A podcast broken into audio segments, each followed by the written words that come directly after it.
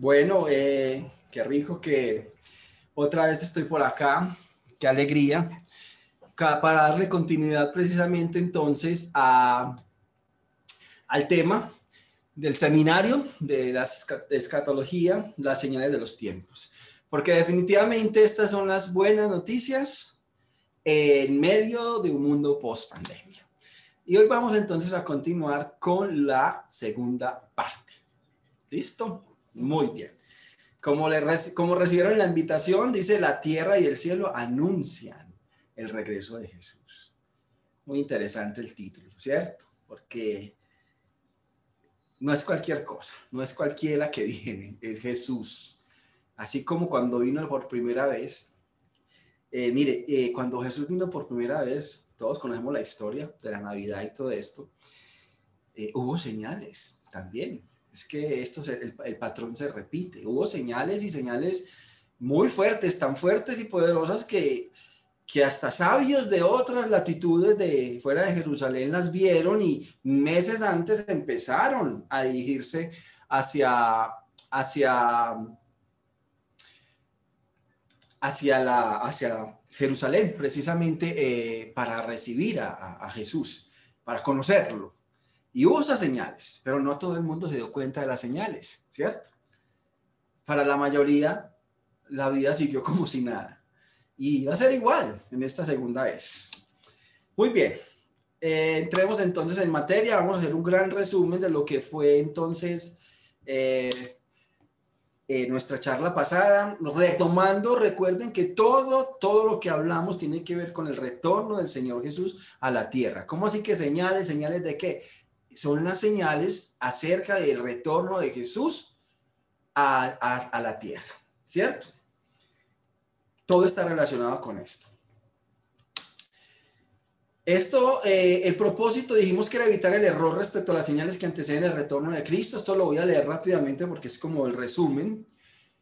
Ese, ese evitar el error iba a aumentar, va a aumentar nuestra fe, de hecho, aviva nuestra esperanza, ¿cierto? Y además eh, nos va a enseñar a vivir, el avivar la esperanza, tener esa esperanza eh, viva, nos enseña a, a, cómo vivir adecuadamente. Lo segundo que vimos es que esto no son cosas fáciles de entender, no es fácil. Aquí hay cosas que son complicaditas de entender, pero eh, para no dejarnos engañar acerca de estas cosas, porque vimos que las escrituras decía que aunque son difíciles de entender, hay gente que, dice que los indoctos y los incrédulos las tuercen y que aún debemos estar muy atentos para no dejarnos engañar y no dejarnos eh, enredar con esto. Y la forma que lo hacíamos era a través de estudiar las escrituras, que es lo que estamos haciendo. Vimos que Dios tiene un plan y Dios quiere que conozcamos ese plan por eso nos mandó señales para que estemos atentos a las señales. Dice que, que, eh, hacemos bien en estar atento a la profecía, porque es como una antorcha que brilla en un, en un, lugar oscuro y que brilla hasta que nazca, hasta que llegue Jesús. Eh, hacemos bien en estar atentos a las escrituras. Pero también vimos que, que, que si todo el mundo estuviera atento a las escrituras, este mundo sería muy diferente. Lo que pasa es que hay un adversario, Satanás, el enemigo del creyente, que usa todo su poder todo lo que puede eh, para mantener cegado a la humanidad, para mantener a la humanidad distraída, como sea, a través incluso de la misma religiosidad, de la religión, ¿qué quiere? Yo se lo doy, dice el enemigo, con tal de que usted esté distraído de la verdad, ¿cierto? Porque él no quiere que la luz de las buenas noticias le resplandezca a nadie. Y también vimos que entonces, en, eh, acerca de hablando de las señales, hicimos una anotación muy interesante, muy importante, y es que no debemos estar fijándonos en fechas ni fijando fechas para el regreso de Cristo. Esa era precisamente una estrategia de Satanás. ¿Para qué? Para desanimar aún al mismo creyente, porque generalmente vimos que decía la escritura que ni el, eh, solo el Padre conoce esa fecha, eso no lo saben ni los ángeles ni nadie, mucho menos lo vamos a saber nosotros, la fecha exacta, es decir, el 21 de julio de tal fecha o el 3 de agosto, eso no lo podemos hacer. Sin embargo, vemos que eso es lo que está en todo momento una y otra vez que la fecha, que esto va a suceder, que el mundo se acaba en esta fecha, que este día. Claro, eso no se va a parar. Entonces la gente se va volviendo, ¿qué? Apática hacia estos temas.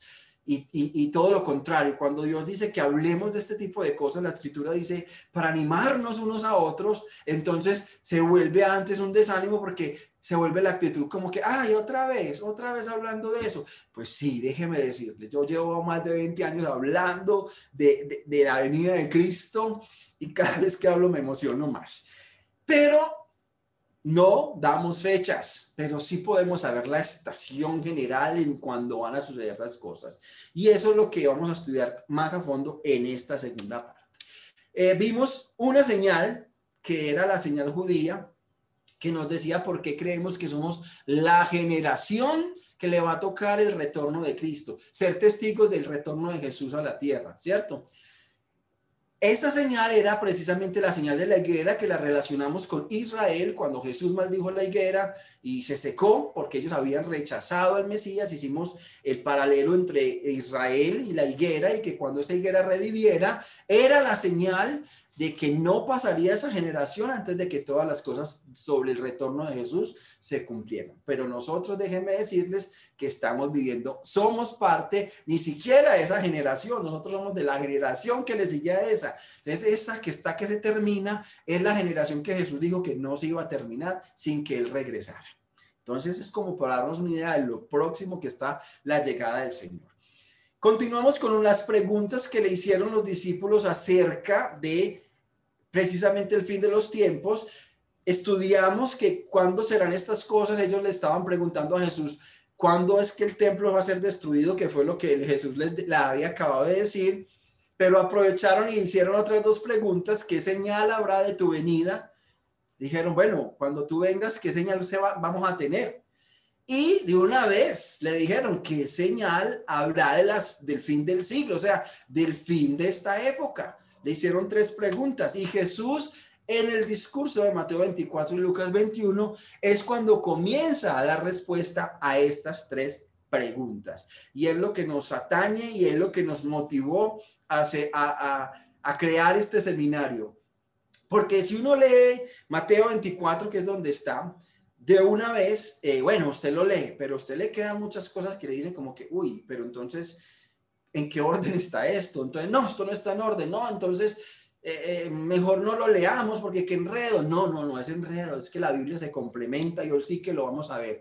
Y lo primero que antes de Jesús empezarle a, a, a contarle las señales que realmente son muy sencillas, y es lo que vamos a ver hoy, esas señales cuáles son y por qué son tan sencillas, Jesús lo primero que les dijo fue una advertencia y era, ojo, que nadie te engañe, que así era que se llamaba eh, la primera charla, ¿cierto? Ojo, que nadie te engañe, precisamente porque eh, Jesús advirtió que mucha gente iba a tratar de engañar a, la gente respecto a este tipo de cosas. Muy bien, entonces eso nos da paso a conectar con lo, con lo que vamos a ver hoy. Aquí está entonces la advertencia, Mateo 24:4 dice, respondiendo Jesús les dijo, miren que nadie los engañe, porque vendrán muchos en mi nombre diciendo, yo soy el Cristo, y nos advierte que a muchos engañará. ¿Cierto? Yo tomé una frase aquí de Robert Burton que dice, por nuestra ignorancia, no sabemos las cosas necesarias, y por el error, las sabemos mal. Esa frase me pareció súper especial para esto. Ojo, por nuestra ignorancia no sabemos las cosas necesarias, no, no sabemos lo que tenemos que saber. Y cuando las sabemos por el error, las podemos saber, pero saber mal. Uy, entonces no sabe qué es peor. Precisamente no saber lo que tenemos que saber. Ojo, ojo a todos, porque es que esto no es una opción. Dios nos manda a estar instruidos en las escrituras. Esto no es, ah, que para que los líderes, que para el pastor, que para los que llevan más años. No, no, no, no, no. Dios instruye a todo, a su pueblo, y usted es parte de ese pueblo. Yo soy parte de ese pueblo. Y la orden es para todos. Tenemos que estar instruidos en las escrituras, porque dice que tenemos que estar preparados para que cuando la gente de afuera que no conoce pregunte qué es lo que está pasando, nosotros podamos decirle. Usted no se puede dar el lujo, que no es un lujo, de que a usted le pregunten, ve, y entonces eh, ¿esto dónde va a terminar y para dónde vamos? Y que usted se quede como que, ay, no, no, espere, ay, vení, no, espere, y yo, o dar respuestas vagas, imprecisas, como las del mundo. No, usted tiene que dar respuestas muy claras, muy precisas y muy apuntadas a dónde es, ¿cierto? Porque no saber, creer cuando creemos que sabemos algo y lo sabemos mal porque la fuente del conocimiento está equivocada. Ojo con esto, ¿cierto? Mire, esa es la fórmula perfecta para que el engaño llegue a su vida y el engaño no toca la puerta. Ábrame. No, no, no, no es como Jesús. Jesús dice, yo llamo a la puerta y si tú me abres, yo entro a tu vida. No, no, no, el engaño entra. Se sienta en la sala, de tu vida. Se pone muy cómodo y con mucha paciencia empieza a hacer la labor de apartarnos de lo que es verdadero. Mire, y eso no es de un día para otro, es paciente, el engaño es paciente. Él va por un lado, por el otro, va haciendo cositas hasta que cuando usted, si no, si no se, se, sacude, usted va a llegar un momento que va a estar creyendo un montón de cosas todas raras. Y eso lo hemos visto nosotros, ¿cierto? Llega un momento que usted, ¿dónde está el que, el que tenía esa firmeza y creyendo bíblicamente un montón de cosas? Y, yo, ¿dónde estoy por aquí creyendo qué? Por Dios, ¿yo a dónde llegué? ¿Cómo llegué acá? Porque esa es la manera que el engaño trabaja. Muy bien. Mire lo que dice Juan. Vamos a complementar, ¿cierto? Respondiendo, el Mateo 24 ya vimos que el Señor dice, miren que nadie los engañe porque vendrán muchos en mi nombre y los engañarán. Pero Juan 21, 8, hablando del mismo, recuerden que el capítulo 24 de, de Mateo habla de lo mismo que habla el capítulo 21 de Juan. Pero Juan dice otras cosas, dice lo mismo, dice, miren que no sean engañados, porque vendrán muchos en mi nombre diciendo yo soy el Cristo. Y el tiempo está cerca. Si ven, eso es lo lindo de estudiar las escrituras, no de leer y ya. No, cuando usted empieza a comparar, ah, están diciendo lo mismo, pero nos dan unos detalles, uno dice unos detalles, uno dice una palabra que le abre a uno como que, wow, claro, es que ya entendí, pero el otro no la dice, pero dice otra cosa. Mire lo que dice aquí Juan. Mateo dice que vendrán diciendo, yo soy el Cristo y el muchos engañarán. Pero Juan dice, yo soy el Cristo y el tiempo está cerca. O sea, Van a venir muchos engañando a, otros diciendo el tiempo está cerca, mire que el tiempo está cerca, se acerca el tiempo del fin, el tiempo del fin se acerca. Qué bonito cómo se complementa la escritura. El tiempo está cerca, entonces no dejarnos engañar tiene que ver con algo muy especial, tiene que ver con buscar lo que es verdad. Y esto no es nuevo, esta búsqueda de verdad es nuevo. Desde el tiempo de Jesús, el mismo Poncio Pilato dijo, ¿Qué es la verdad? Cuando estaba en el juicio contra Jesús, que no encontró nada con qué acusarlo, y, le dijo al fin, pero ¿qué es la verdad? ¿Cierto? Porque esta es una pregunta que el ser humano siempre se ha hecho.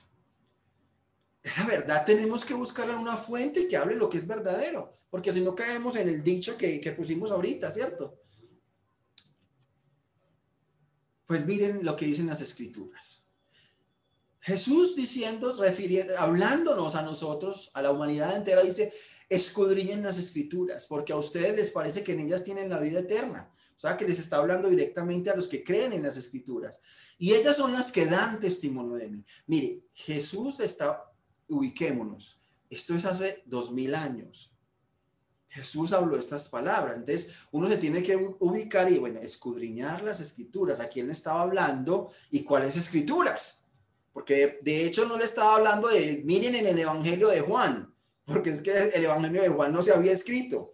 Él se refería a las escrituras del Antiguo Testamento y aquí se estaba refiriendo justo a los maestros de la ley, a los que sabían todas esas escrituras. Y les está diciendo, escudriñen. O sea, ¿qué es escudriñar? Rebusquen, busquen, estudien, cojan lápiz, hagan comparaciones. Eso es escudriñar. No la pasen por encima. No, escudriñela. ¿Por qué? Porque eh, ustedes creen que ella tiene la vida eterna. Bueno, las escrituras son las que hablan de mí, les dijo Jesús. Y si vamos al mismo evangelio, capítulos después, Juan 14, 6, Jesús mismo les dice, yo soy el camino y la verdad y la vida. Nadie viene al Padre sino por mí. Yo creo que muchos conocemos de memoria este versículo, pero qué bueno es escudriñar. Yo soy la verdad. Jesús se para firme y dice, es que yo soy la única verdad. No hay otra verdad. Dice, nadie llega al Padre sino por mí. Yo soy esa verdad que tienen que buscar. Yo soy esa verdad que tienen que conocer. El lugar donde podemos saber sobre esa verdad entonces son las escrituras. Y esa verdad tiene un nombre. Esa verdad se llama Jesucristo. De ahí tiene que partir todo. Entonces todo lo que nosotros estudiamos, por eso es respaldado con las escrituras. Todo debe ser respaldado con las escrituras. Sin embargo, nos apoyamos en textos que no son la verdad con B mayúscula, porque estos textos nos ayudan no a entender la verdad, sino que nos ayudan a entender cómo el ser humano, cuando se aparta de la verdad que es Jesucristo, empieza a caer en el, en el error, ¿cierto? Y eso es lo que ha llevado a la humanidad al estado en que se encuentra. Habiendo dicho eso, entonces pasemos a las señales, ¿sí?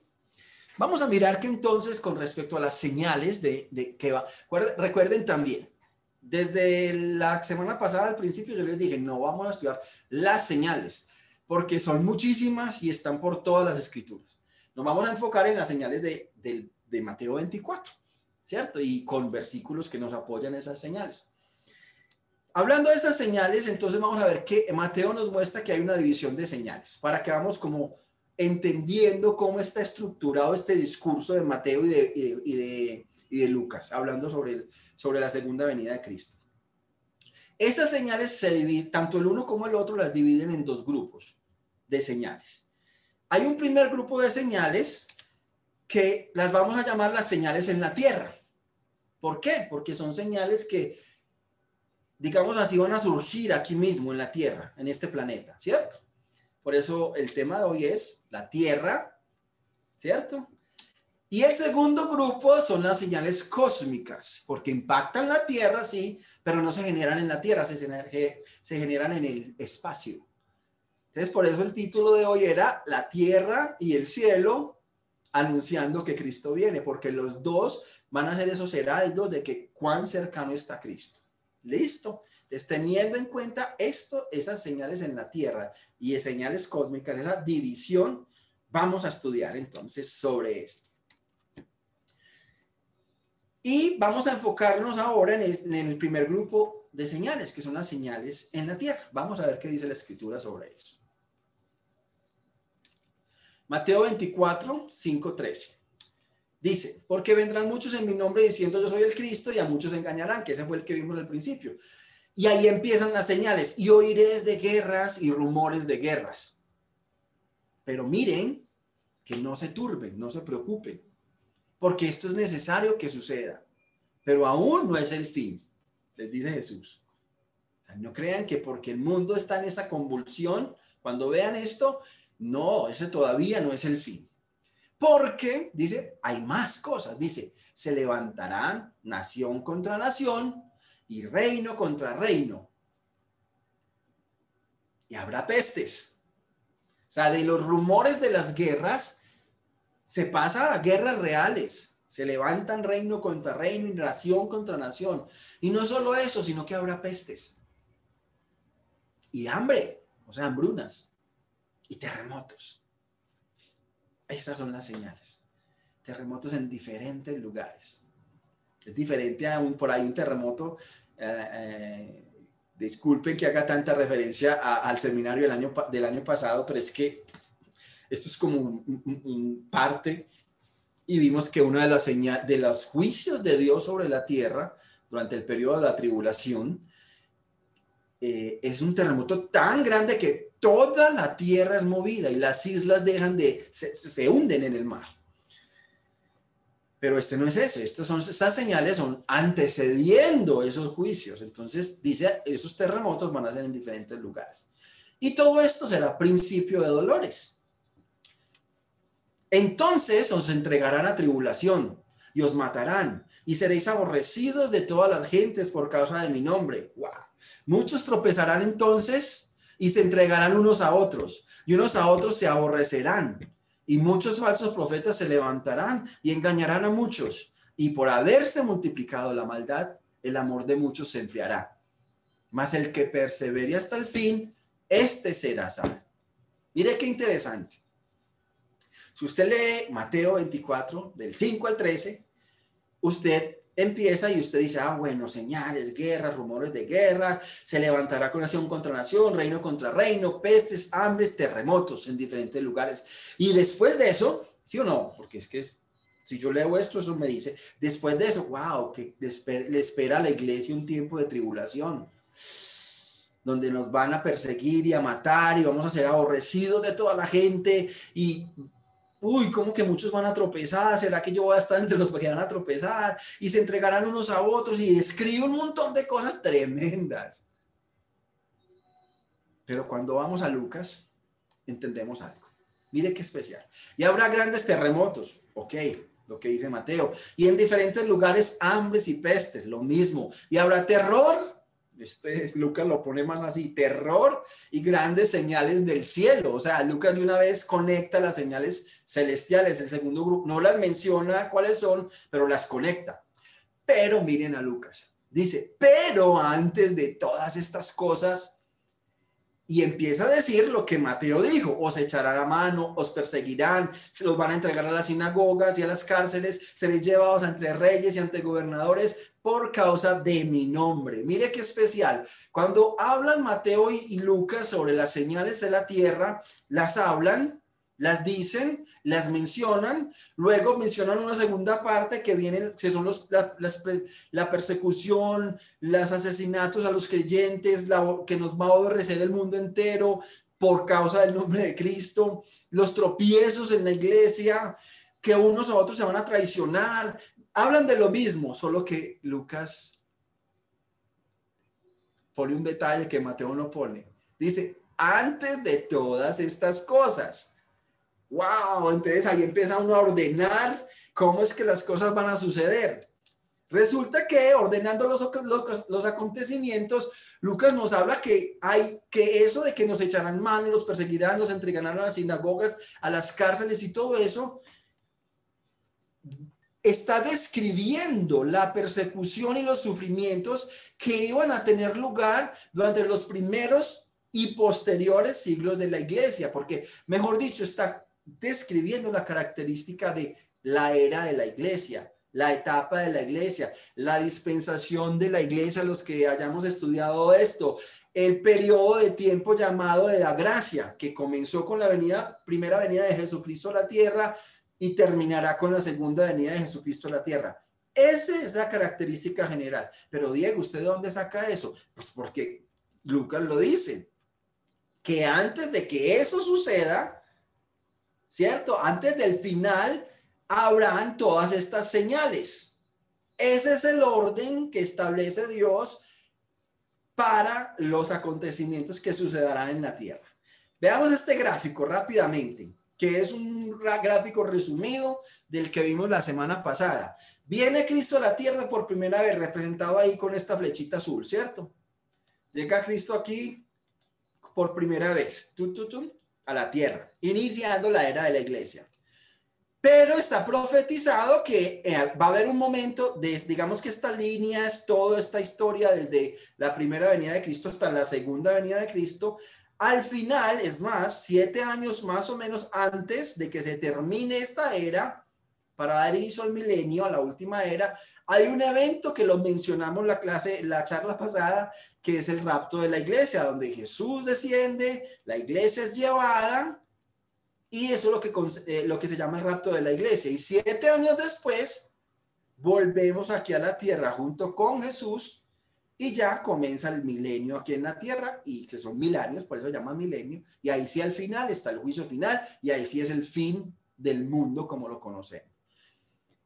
Entonces, las persecuciones, sufrimientos que tuvieron lugar durante los primeros siglos de la historia de la iglesia y siguen presentes hoy en día son parte de la profecía que para, recuerden, para el que las estaba escuchando, o sea, los apóstoles, eso era todavía historia, eh, perdón, profecía. Ya para nosotros es historia, la gran mayoría. Nos queda un poquito todavía que es profecía, pero para nosotros ya casi todo es historia. No es sino ver atrás Y, es entender que la iglesia eso es lo que ha vivido, eso es lo que ha eh, mirado la iglesia siempre, persecución. La gente cree que es el principio, que es No, la iglesia hoy en día está siendo más perseguida y hoy en día hay más mártires de los que hubo en, todo, en toda la historia de la iglesia. Yo no sé si ustedes sabían eso. Cientos de cristianos están siendo perseguidos en el mundo entero, sin hablar de China, de los países musulmanes, y están siendo perseguidos y encarcelados y los matan y los, los, los, meten a, a, a, prisiones, a trabajos forzados. Eso, hoy en día está peor que como lo, nos cuenta la historia de los primeros mártires, digámoslo así. O de la época de Roma, que el circo romano y todo eso. Sí, los hubo, pero eso no quiere decir que eso acabó ahí. No, la iglesia sigue. Lo que pasa es que no nos ha tocado a nosotros. Todavía. Pero eso sigue en el mundo entero. Pero entonces esa historia de todo eso es lo que iba a caracterizar precisamente este periodo que estamos viendo acá. El, el, periodo desde el inicio de la iglesia hasta el periodo del rapto de la iglesia. Inclusive, yo corro la línea hasta el final, porque aunque a los que, a los que sean seamos arrebatados en el arrebatamiento de la iglesia, que nos vamos de la tierra para que puedan en estos siete años corticos aquí ejecutarse los juicios de Dios sobre la tierra, ¿sí? Ahí la persecución va a ser pero tenaz, o sea, multiplicada por todo lo que haya sido en la historia. Solamente que no va a ser a la iglesia, sino al pueblo de Israel igual. Muy bien. Entonces, las señales que, están, que vamos a ver, perdón, de esa la tierra no son parte de, las señales de que iban a anunciar la segunda venida de Cristo. O sea, recuerde que hay tres preguntas aquí. ¿Cuándo el templo iba a ser destruido? ¿Cuándo, eh, ¿Cuáles eran las señales para su segunda venida? ¿Y qué señales habría del fin de los tiempos? Entonces, es para dejar claro, ordenando los acontecimientos, ¿sí? Esas, todas estas señales de persecución era como la característica que iba a tener la iglesia durante estos, este periodo que llevamos dos mil y algo de años pero no eran en sí señales que anunciaran que Cristo estaba por volver. Entonces, hablando de estas señales, estaremos enterados no solo de guerras reales y amenazas de guerra, sino además de sediciones. O sea, las sediciones tienen que ver ya con algo que realmente no era que se diera muy comúnmente antiguamente. Eso ya es más, se ha dado, pero es mucho más de la época moderna. Eh, del siglo XX para acá, 19, 20, y es las ediciones, y es cuando, digámoslo así, cuando una nación se levanta en guerra contra sí misma. O sea, sin ir muy lejos, pues nosotros llevamos más de 60 años en esas, nosotros, Colombia, estoy hablando, eh, precisamente cumpliendo parte de lo que es esta, este devenir profético de las naciones. Cuando oigas de guerras y de sediciones, no se alarmen. Ojo, y aquí quiero hacer una pausa. No se angustie. No se angustie. Cuando veamos que todas estas señales empiezan a suceder, no se angustie. No lo estoy diciendo yo, aunque con mucho amor se los digo, no se angustien. Y me lo tengo que decir yo todos los días, no te angusties.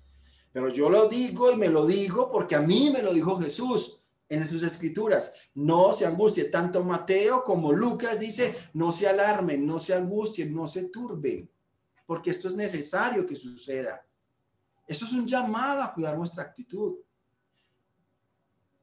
A mí me gusta observar mucho, porque uno observando aprende.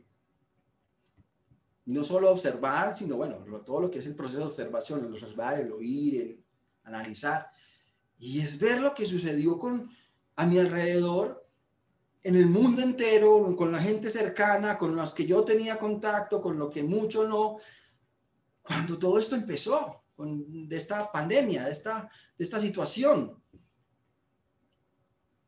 La cara de terror de mucha gente, la cara de angustia de muchos otros. Estoy hablando de creyentes. Y es muy fácil llegar a eso cuando se tiene la visión puesta en otro lado. Porque cuando, listo, uno, uno es ser humano y uno, uy, sí, pero cuando uno mira las escrituras y dice, pero no, es que yo no tengo por qué alarmarme, porque si me angustio, algo no está bien en mi vida espiritual. Algo no está bien. Tengo que analizar, porque sea Dios veraz, dice la Biblia, todo hombre mentiroso. O sea, Dios es veraz, Dios es la verdad, Jesucristo es la verdad. Y lo que Él dice es cierto. Entonces yo tengo, por eso es que tan, tan importante yo afianzarme, anclarme de las escrituras, porque es lo único firme en medio de un mundo que se mueve, que, que está más resbaloso cada día y que si uno separa los ojos de, de, de donde los tiene que tener, allá va con la avalancha uno igual. Es necesario que pasen estas cosas, dice la escritura. Entonces, ¿yo por qué voy a orar para que no pasen? Yo les conté la semana pasada, ¿cierto? ¿Yo por qué voy a orar que esto no pase, que esto se... No, yo tengo que orar es porque la voluntad de Dios, como decía eh, eh, el líder Ricardo ahorita, oremos para que venga el reino de Dios. Y esto hace parte del reino de Dios. Es que para que eso suceda, tenemos, tienen que suceder todas estas cosas. Yo tengo que orar conforme a la voluntad de Dios. Pero qué bueno es entender que es que Él me dice a mí, no se alarmen. Y ahorita vamos a ver por qué no nos tenemos que alarmar. Muy bien, entonces aquí están las señales. Son muy sencillas. Guerras y rumores de guerras, grandes terremotos, hambrunas y pestilencias. Esas son las señales en la tierra, ¿cierto? Ojo, grandes terremotos, hambrunas, pestilencias. Y era rumores de guerras, esto es tremendo, este de rumores de guerras. Yo me he puesto a ver, eh, yo he hecho el ejercicio este año, ¿cuántos rumores de guerra han habido en el mundo? Dios mío, es que es impresionante. Es, es, que yo creo que no pasa un mes y estoy exagerando, porque creo que un mes es mucho sin que uno oiga en las noticias esta nación está esto, eh, Pakistán está amenazando a esto, China está amenazando a India.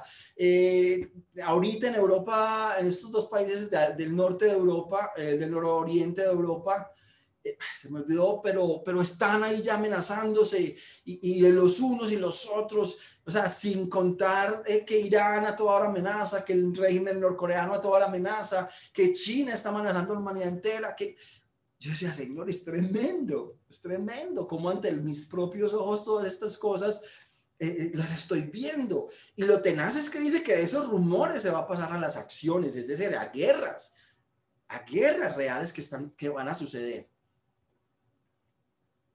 Hambrunas, pestilencias. Pestilencias aquí ni quede hablar de, de, lo vamos a ver mucho en detalle la próxima semana sobre eh, cómo conectamos eh, el COVID y lo que está pasando y que, vamos a esperar precisamente con estas señales.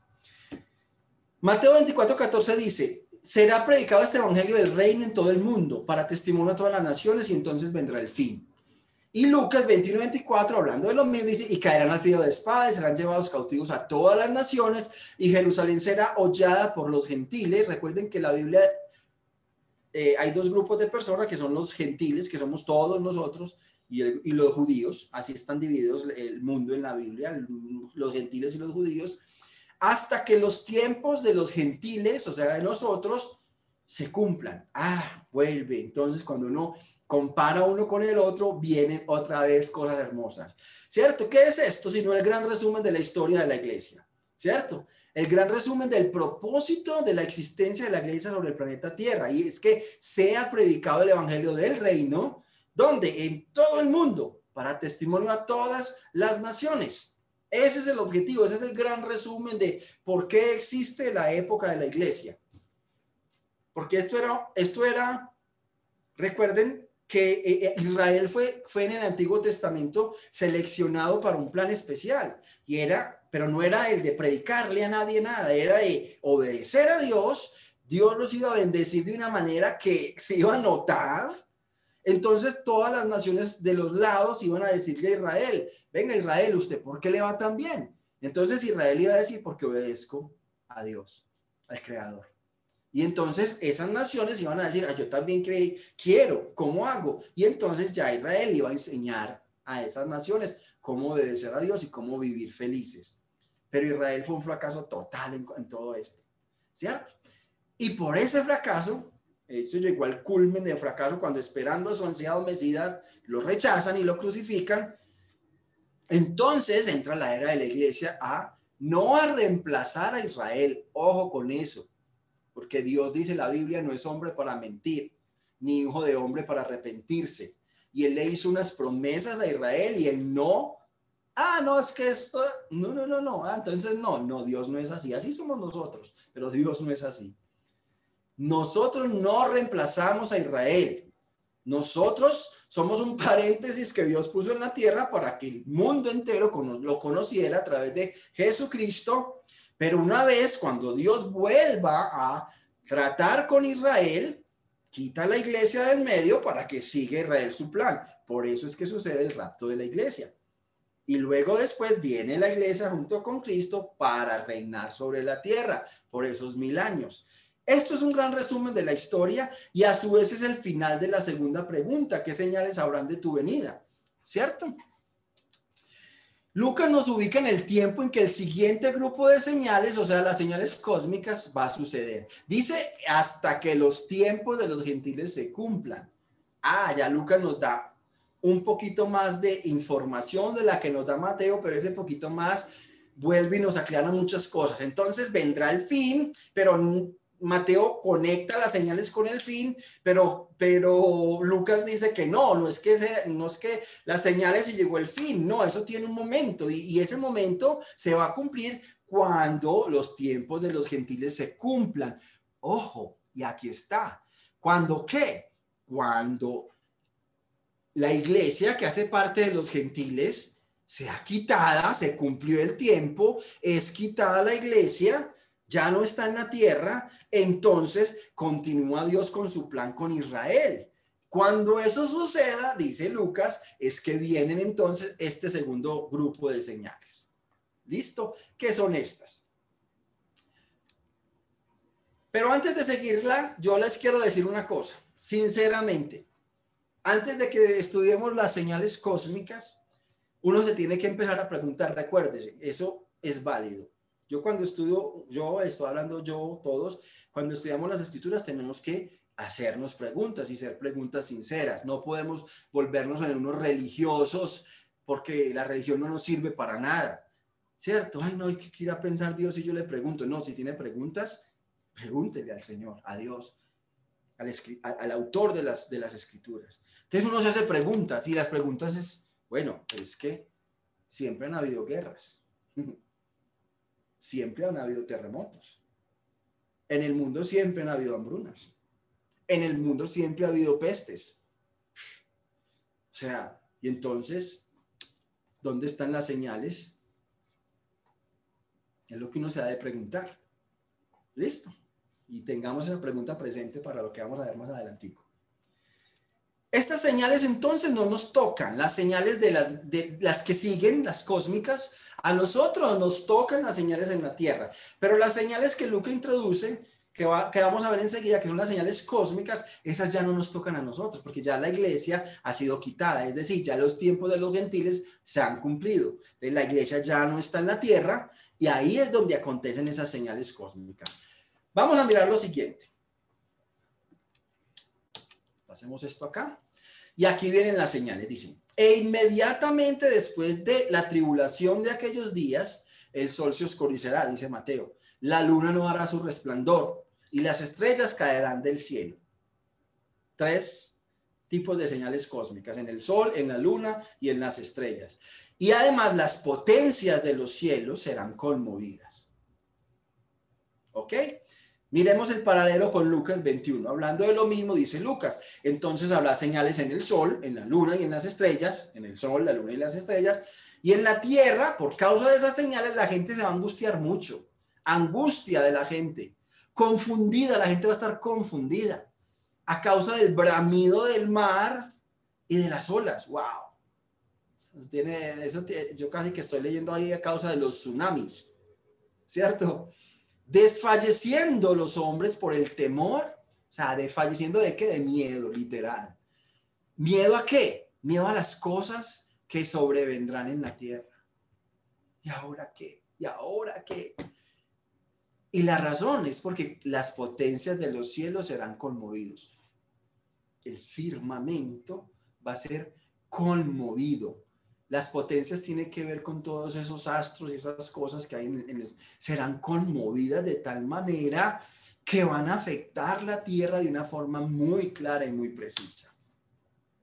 Miren pues entonces Lucas. Lucas me dice, habrá señales en el sol y Mateo no solamente me dice que qué señales, sino qué va a pasar. Dice, el sol se oscurecerá.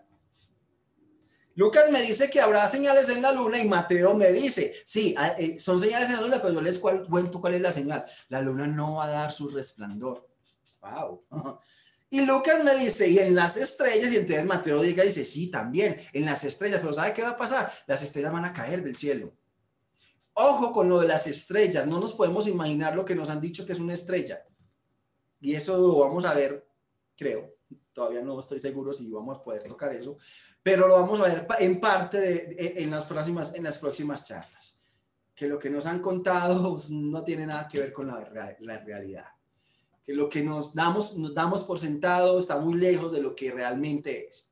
Y una de esas cosas es, bíblicamente las estrellas no son cuerpos gaseosos a millones de años luz, brillando allá de un tamaño descomunal de yo no sé cuántas miles de veces la Tierra y todas esas cosas. No, bíblicamente las estrellas son, sí, son, hay, hay astros, pero a los astros se los relaciona con entidades, ¿sí? se, les relaciona, ojo, dije entidades, no con personas, sino con entidades, porque ya eso de personas ya es entrar en lo que es la mitología, donde dice que muchas culturas piensan que cada estrella es un ser que se murió y está ya brillando, ¿cierto? Y no, eso ya es otra cosa distinta, ¿cierto? Pero la Biblia sí las relaciona con entidades, con seres angelicales, digámoslo así. Y esos son los que caerán a la tierra, entre otras, ¿cierto? Muy bien. Es complementar uno con otro. Estas señales entonces en el cielo son el heraldo, el que nos enuncia lo cercano que estará la segunda venida de Cristo cuando éstas estén sucediendo. Oscurecimiento de la luz del sol, oscurecimiento de, oscurecimiento de la luna. Realmente es clara, la, la Biblia no dice que se oscurece, sino que no dará su resplandor. Claro, sabemos que la luna no emite luz propia, sino que da la resplandor del sol. Entonces, si se oscurece el sol, pues la luna no va a poder, no va a responder, no va a resplandecer porque el sol no está resplandeciendo. Y caída de cuerpos celestes a la tierra. Ojo, les dije, este grupo de señales son señales en el cielo, o sea, se originan en el cielo, digamos, en el, en el, en el universo, en el cosmos, pero afectan la tierra, vienen dirigidas a la tierra. Apocalipsis nos da un poquito más de, aclaración, incluso más que, que Mateo.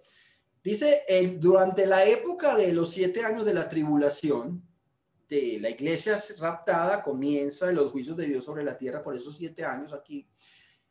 Una de las de los juicios es la cuarta trompeta, que recuerden que los juicios son siete sellos, siete trompetas, pues están, están, cada sello es un juicio, cada trompeta es un juicio y siete copas de la ira, que cada copa es un juicio.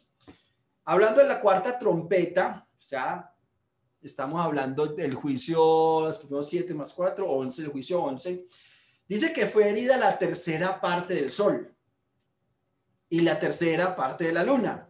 Ahí están, ¿cierto? Para que se oscureciese la tercera parte de ellos. Esto es muy especial y es muy bonito, porque Claro, si la tercera parte del sol, el sol no va a brillar por alguna razón, sea el mismo sol que deje de brillar, o sea por otro evento que acontece y que hace que la luz del sol se disminuya en una tercera parte, obviamente, proporcionalmente, la luna va a dejar de brillar esa misma tercera parte que no va a recibir el reflejo del sol. Entonces, y eso sucede para que no haya luz en la Tierra por la tercera parte del día y asimismo de la noche, con el sol y la luna.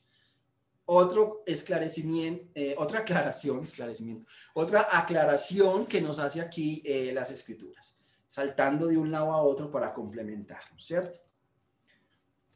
Entonces tenemos un gran resumen de las señales, ¿cierto? Un gran resumen para no perdernos. A mí me gusta hacer esto gráfico porque si no, se pierde uno. Fácil. Hay señales que van a acontecer antes del arrebatamiento. Hagamos que esto acá sea el arrebatamiento de la iglesia, ¿cierto? Supongamos que esto que tenemos acá, esta línea, es el arrebatamiento de la iglesia para que nos quede pues como aquí llega Cristo por la iglesia Nosotros subimos, Cristo baja por nosotros y entonces aquí se dividen las cosas en dos partes, antes de este evento y después de este evento. Antes de este evento hay unas señales que son las señales que acontecen en la tierra, que sí nos toca a nosotras verla, a, nosotros verla, obvio, pues a los que estemos vivos en este momento, ¿sí?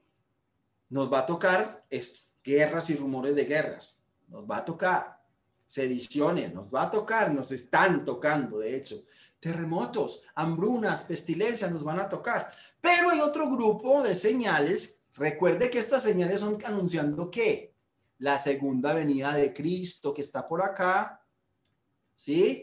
Que es siete años después de que acontezca este, este, de que suceda este acontecimiento que es el rapto de la iglesia. Entonces, las señales que dicen esto, hay unas que son antes y otras después de este evento que es el arrebatamiento.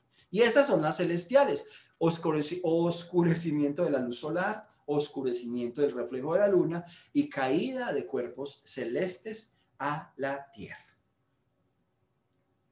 Incluso Apocalipsis es muy gráfico acerca de esto. Sabemos que son, eh, en parte, como le dije, en parte seres celestiales que son lanzados de ese universo donde viven a la tierra. Y en parte Apocalipsis habla de montañas ardiendo que caen en el cielo. O sea, blanco es gallina lo pone. O sea, eh, la caída de asteroides a la Tierra que van a causar, ¿qué?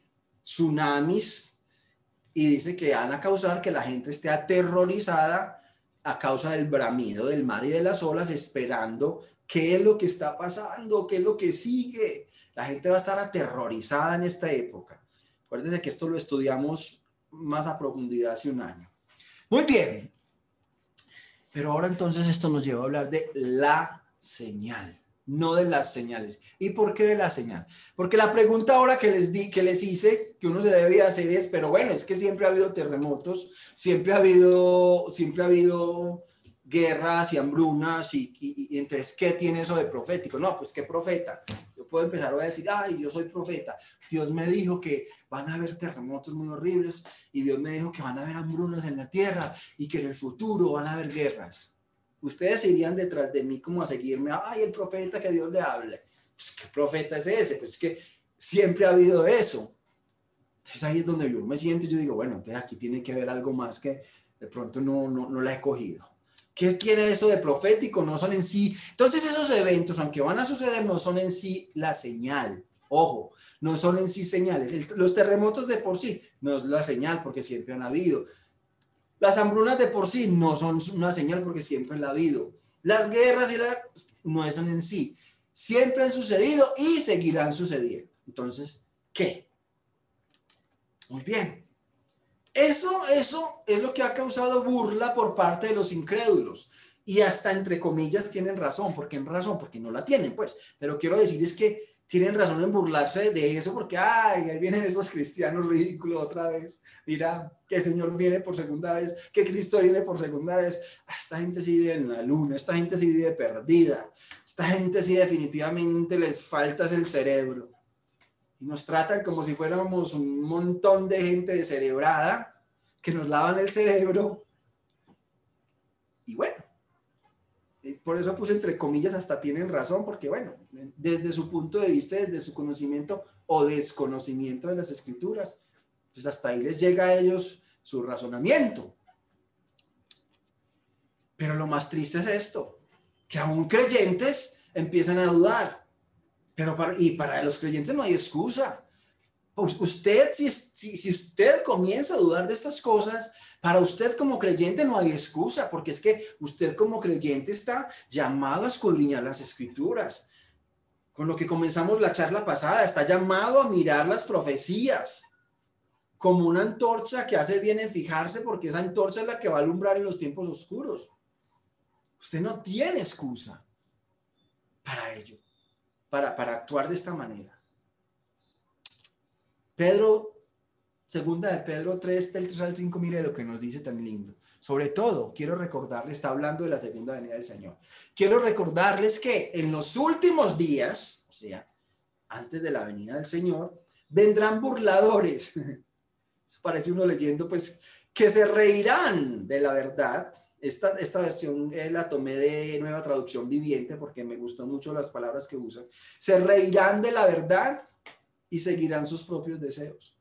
Mire, eso no es lo que vemos todos los días alrededor nuestro. Usted le habla a la gente de estas cosas y ¿qué, ¿qué hace la gente? Se ríe de ellas. Los más respetuosos y educados no se ríen, pero por dentro se ríen. ¿Cierto? Y hasta lo empiezan a hacer a uno a un lado. Eso tenía que pasar. ¿Y sabe qué es lo que dicen? El razonamiento de ellos es, ¿qué pasó con la promesa de que Jesús venía? Ah, desde antes de nuestros, desde tiempos de antes de nuestros antepasados, el mundo sigue igual que al principio de la creación. Y no es la gente. La, próxima vamos a mirar, ya vamos a terminar, estamos sobre el tiempo. La próxima vamos a ver qué, qué, qué que, no es la gente solamente, es las instituciones que están gobernadas, dirigidas, eh, eh, eh, son, es no la ciencia, sino un grupo que están gobernados por entidades, esas entidades que no quieren que la verdad se sepa, ¿cierto? Y que nos dicen esto, ah, es que no, terremotos, no, ese es el ciclo normal de la Tierra. Los huracanes, no, ese es el ciclo normal de la Tierra o sea, al, hacer eso ya están cumpliendo en sí esta profecía de segunda de Pedro. Muy bien.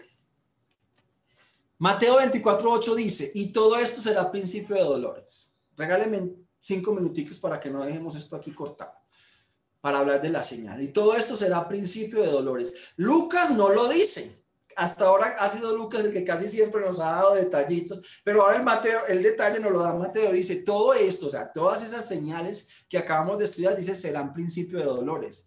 Lucas nos dice esta joya, que, es lo que finaliza este grupo de, de, profecías, ¿cierto? Mira lo que dice 1 Tesalonicenses 5 del 1 al 3, porque uno tiene que hacer estos estudios. Eso es estudiar las escrituras, no leerlas, ¿cierto?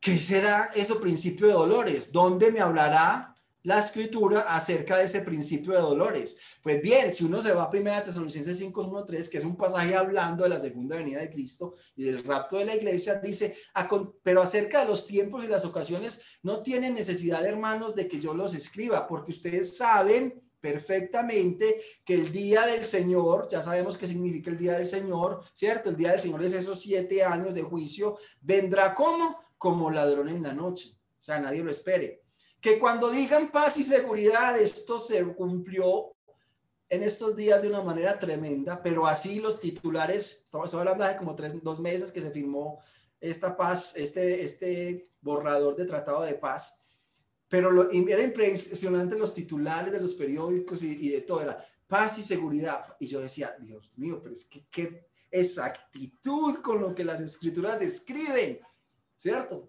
Bueno, y es obvio, pues que bueno, después hablamos de esto, pero eran así los titulares paz y seguridad y yo decía, wow, tremendo. Pero cuando eso sucede, entonces vendrá sobre ellos destrucción repentina. ¿Cómo? ¿De una vez acabado? No, como los dolores a la mujer encinta. Ah, se viene uno a principio de dolores. Ah, ya sé a lo que estás refiriendo estos principios de dolores. O sea, yo los tengo que comparar como los dolores de una mujer encinta. ¿Y qué significa eso? ¿Cómo son los dolores de una mujer encinta? No es, estoy en embarazo, ay, me dolió y pum, nació el niño. No, los dolores empiezan, ay, una contracción, ay, la otra.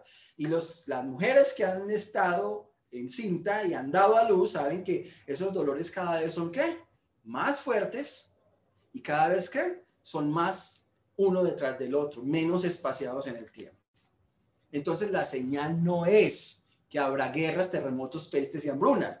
La señal es que a medida que se acerque el regreso de Jesús a la tierra, todas esas cosas, lo que siempre ha habido, que son los terremotos, las pestes, las guerras y las hambrunas, van a suceder cada vez más fuertes y cada vez con mayor frecuencia. Entonces, ¿cuán cerca estamos del retorno de Cristo a la tierra?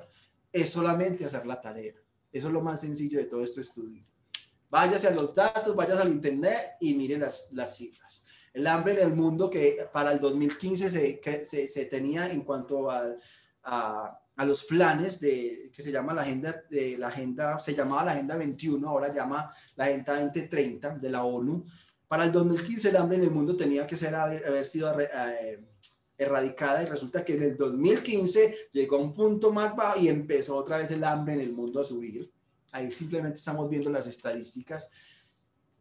Las plagas, que es la otra señal, ¿cierto? Mire que eran hambrunas. La otra señal eran las plagas, eh, eh, enfermedades que se creían erradicadas y que iban en caída están, mire solamente la estadística aquí, 2009 empieza a subir, baja, empieza, baja acá, bajó, ah, no, no hay nada, ¡pum! 2007, ¡pum! 2008, mire esa subida que se pegó, estamos hablando de Europa, donde todo el mundo está con, con su salud, bueno, todo el mundo no, pero digamos que es una sociedad que está, pues, nos lleva mucho de, en cuanto a protección en salud, eh, eh, en, en, la salud que se le brinda a sus habitantes, miren ahí están los datos, Países vulnerables que registran alzas agudas del año pasado en sarampión, otra enfermedad que iba en caída, que se creía, se creía erradicada a partir del 2016. Solamente estamos viendo esos tres países y miren la disparada que esto se ha, se ha pegado, ¿cierto? De tener en el 2016 cero, porque en el 2016 la ONU decretó que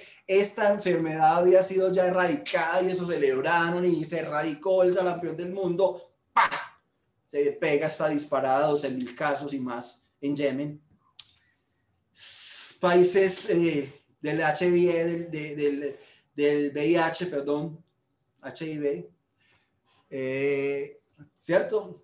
Y esto es hasta el 2015. Yo seguí más y siguen más las estadísticas y siguen subiendo. Esto, es una, esto sí es una pandemia. Este sí es una pandemia de la que pocos hablan.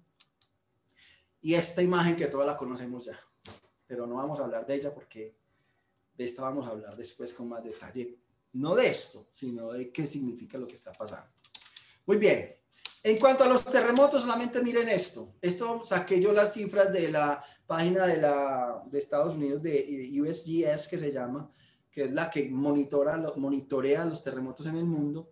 Entonces yo hice, yo hice estos grafiquitos, yo hice los, los terremotos y la magnitud, o sea, de 7.8, o sea, estos son terremotos muy grandes, ¿cierto? Terremotos destructivos, que si suceden en una ciudad poblada no queda nada de pie.